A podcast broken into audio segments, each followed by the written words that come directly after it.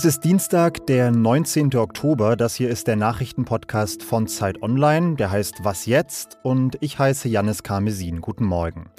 Wir sprechen in dieser Folge über Wege, wie die neue Regierung trotz der Schuldenbremse kräftig investieren könnte und über die Rückkehr der Keime in die deutschen Kitas. Los geht's aber mit den Nachrichten. Im Streit zwischen Polen und der Europäischen Union diskutiert heute der polnische Regierungschef Morawiecki in Straßburg mit EU-Kommissionspräsidentin von der Leyen. Polen und die EU liegen unter anderem wegen Polens umstrittener Reform des Justizsystems im Streit. Die EU sieht die Rechtsstaatlichkeit in Polen in Gefahr und hat ein Vertragsverletzungsverfahren eröffnet. Vergangene Woche hat das polnische Verfassungsgericht dann geurteilt, dass die EU sich dabei unrechtmäßig in Polens Angelegenheiten einmische und EU-Recht keinen Vorrang vor nationalem Recht habe. Im US-Sonderausschuss im Repräsentantenhaus zum Sturm auf das Kapitol im Januar geht es heute um Donald Trumps ehemaligen Chefberater Steve Bannon. Der sollte eigentlich vor dem Ausschuss aussagen, berief sich aber auf das Recht von Angestellten des Präsidenten, gewisse Informationen geheim halten zu dürfen. Jetzt wird diskutiert, ob Bannon deswegen strafrechtlich verfolgt werden könnte. Offen ist außerdem nach wie vor, ob der Ausschuss auch Donald Trump persönlich vorladen wird. Redaktionsschluss für diesen Podcast ist um 5 Uhr.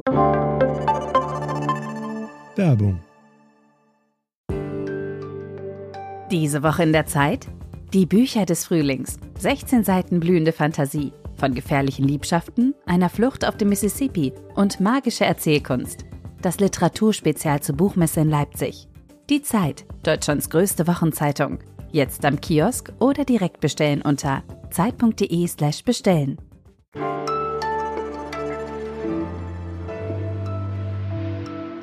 Über eine Regierungskoalition zu verhandeln, ist im Grunde immer die Suche nach Kompromissen und das gilt ganz besonders, wenn so unterschiedliche Parteien wie SPD, FDP und Grüne zusammenkommen. Das ist ja seit gestern offiziell.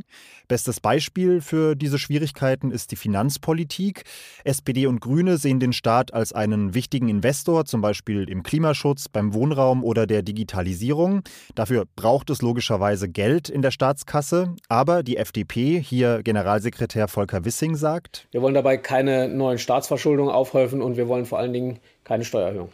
Das sieht also erstmal nach einem ziemlich großen Interessenkonflikt zwischen den Ampelparteien aus, aber im Ergebnispapier zu den Sondierungen wird dieser Konflikt mal eben in einem Satz aufgelöst. Da heißt es, im Rahmen der grundgesetzlichen Schuldenbremse würden eben doch die nötigen Zukunftsinvestitionen gewährleistet.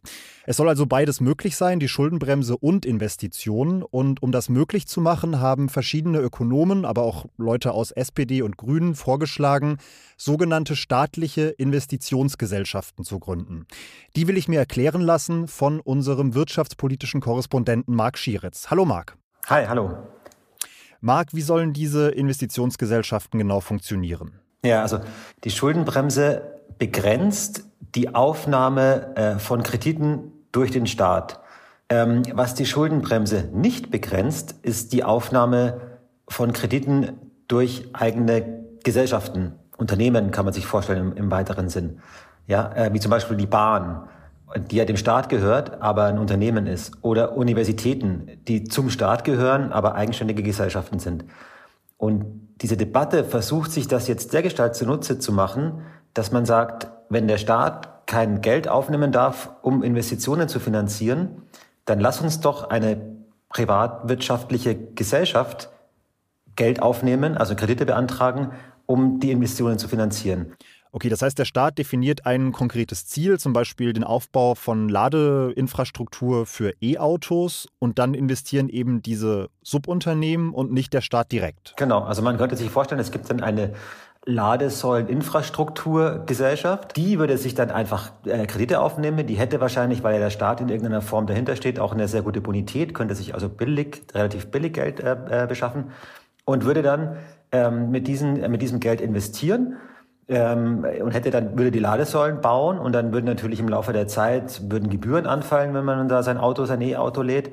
Und aus diesen anfallenden Gebühren ähm, würde diese Gesellschaft dann sozusagen äh, Schritt für Schritt über die Jahre die Kredite wieder zurückbezahlen und am Ende ist alles gleich null und wir haben die Ladestellen da.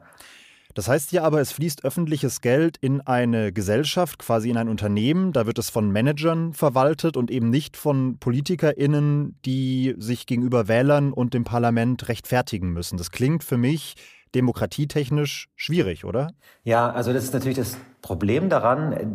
Also diese Gesellschaften hätten natürlich trotzdem ein festes Ziel, das vorgegeben würde. Also es wäre nicht so, dass da einfach jeder machen kann, was er will. Und dieses Ziel würde auch durch den Staat vorgegeben. Aber natürlich ist es in gewisser Weise äh, der normalen parlamentarischen Haushaltskontrolle ähm, entzogen und damit eigentlich ähm, nur eine Second-Best-Lösung auf jeden Fall. Das Problem ist eben, dass man da, dadurch, dass man diese Schuldenbremse ins Grundgesetz reingeschrieben hat, wo man sie einfach nicht mehr rauskriegt, ohne zwei Drittel Mehrheit im Bundestag und Bundesrat, die es nicht gibt, ähm, man sozusagen tricksen muss, wenn man trotzdem investieren will. Und das war auch einer der, der, der Gründe dafür, dass viele Leute vor, der, vor dieser Schuldenbremse gewarnt haben, weil sie sozusagen, es muss ja investiert werden. Und, ähm, und weil man diesen Weg durch die Vordertür nicht gehen kann, ähm, geht man ihnen jetzt durch die Hintertür. Und ähm, das ist suboptimal, aber also aus meiner Sicht immer noch besser, als jetzt gar nichts zu machen. Also zu sagen, gut, dann bauen wir halt keine Ladesäulen, weil wir brauchen ja Ladesäulen. Okay, also aus deiner Sicht eine notwendige Schummelei, nennen wir es mal so. Danke dir, Marc, für die Aufklärung. Ja, danke dir.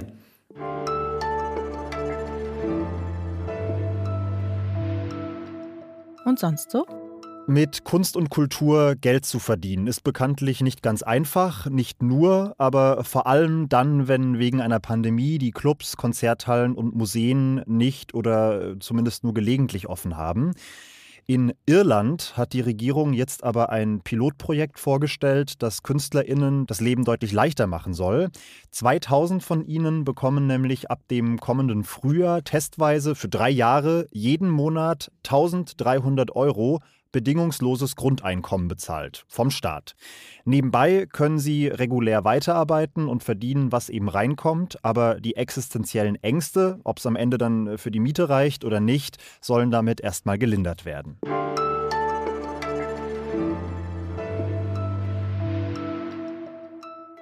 Es geistert ein Virus durch Deutschland. Yo, danke, Janis Karmesin, wenn Sie jetzt sagen, von SARS-CoV-2 habe ich mittlerweile auch schon mal gehört.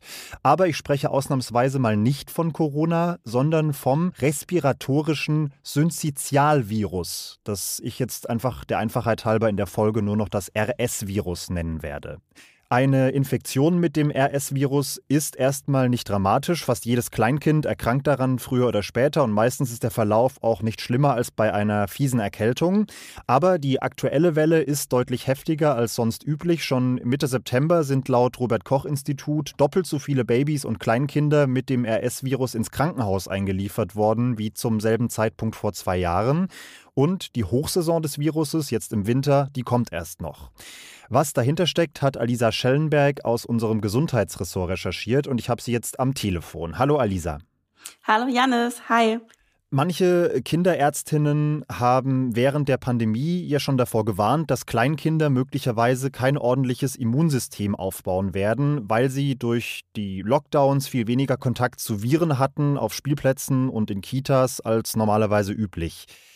Inwiefern bestätigt diese RS-Welle jetzt diese Annahme und inwiefern ist das ein nachhaltiges Problem? Also das Immunsystem von Babys und Kleinkindern, die jetzt gerade so viel RSV haben, hat eher so eine Art Trainingsrückstand, weil die Kinder in den vergangenen ein, zwei Jahren wegen der Corona-Maßnahmen ähm, weniger Viren ausgesetzt waren, zum Beispiel dem RSV-Virus oder auch dem Influenza-Virus und ähm, deshalb nicht in der Lage waren, Antikörper, spezifische, gezielte Antikörper gegen Viren wie RSV aufzubauen.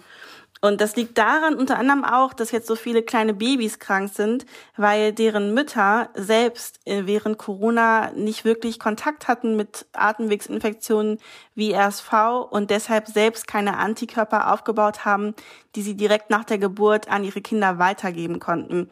Aber grundsätzlich funktioniert das Immunsystem von Kindern und Kleinkindern und Babys gut. Und zwar ist es so, dass ein Immunsystem ja nicht nur diese spezifischen Antikörper hat, die zum Beispiel gegen RSV helfen, sondern auch unspezifische Antikörper, Killerzellen, ähm, die von Anfang an, wenn man sich mit etwas infiziert, sofort helfen, ähm, diese Erkrankung zu unterbinden. Sonst würde man das ja gar nicht überstehen. Es ist dasselbe bei Corona.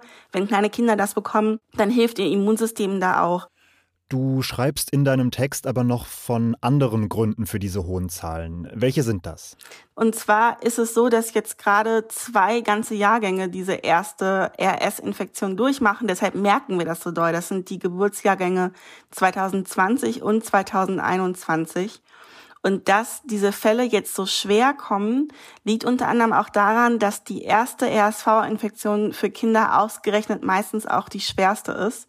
Das liegt zum Beispiel daran, dass die Atemwege einfach noch nicht so groß sind wie bei erwachsenen Menschen und ähm, ja, die Krankheit dann manchmal etwas schwerer verläuft, wobei man auch sagen muss, dass es im Großen und Ganzen wirklich glimpflich ist und für viele Kinder auch eher wie eine Erkältung ist.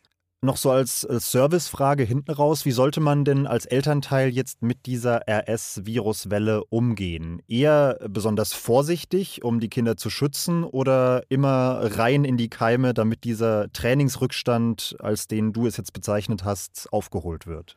Mm, also grundsätzlich haben alle drei Ärzte, mit denen ich über das RS-Virus gesprochen habe, zur Besonnenheit aufgerufen und gesagt, man soll seinen Alltag einfach ganz normal leben, normal in die Kita gehen, natürlich unter Berücksichtigung aller Maßnahmen. Allerdings habe ich auch gelernt, dass wenn Kinder auffällig atmen, dass man dann sofort und sehr dringend ähm, zum Arzt gehen sollte oder ins Krankenhaus, ähm, damit es entsprechend behandelt werden kann. Alles klar, danke dir, Alisa. Sehr gerne.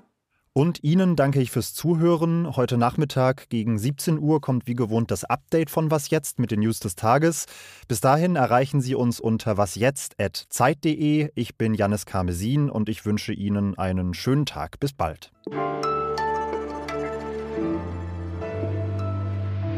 Seit ich Kunst und Irland gesagt habe, muss ich die ganze Zeit an Riverdance denken. Wenn Sie noch vielleicht alternative Musiktipps haben aus Irland, um mich zu erlösen, dann gerne auch eine Mail an wasjetzt.zeit.de.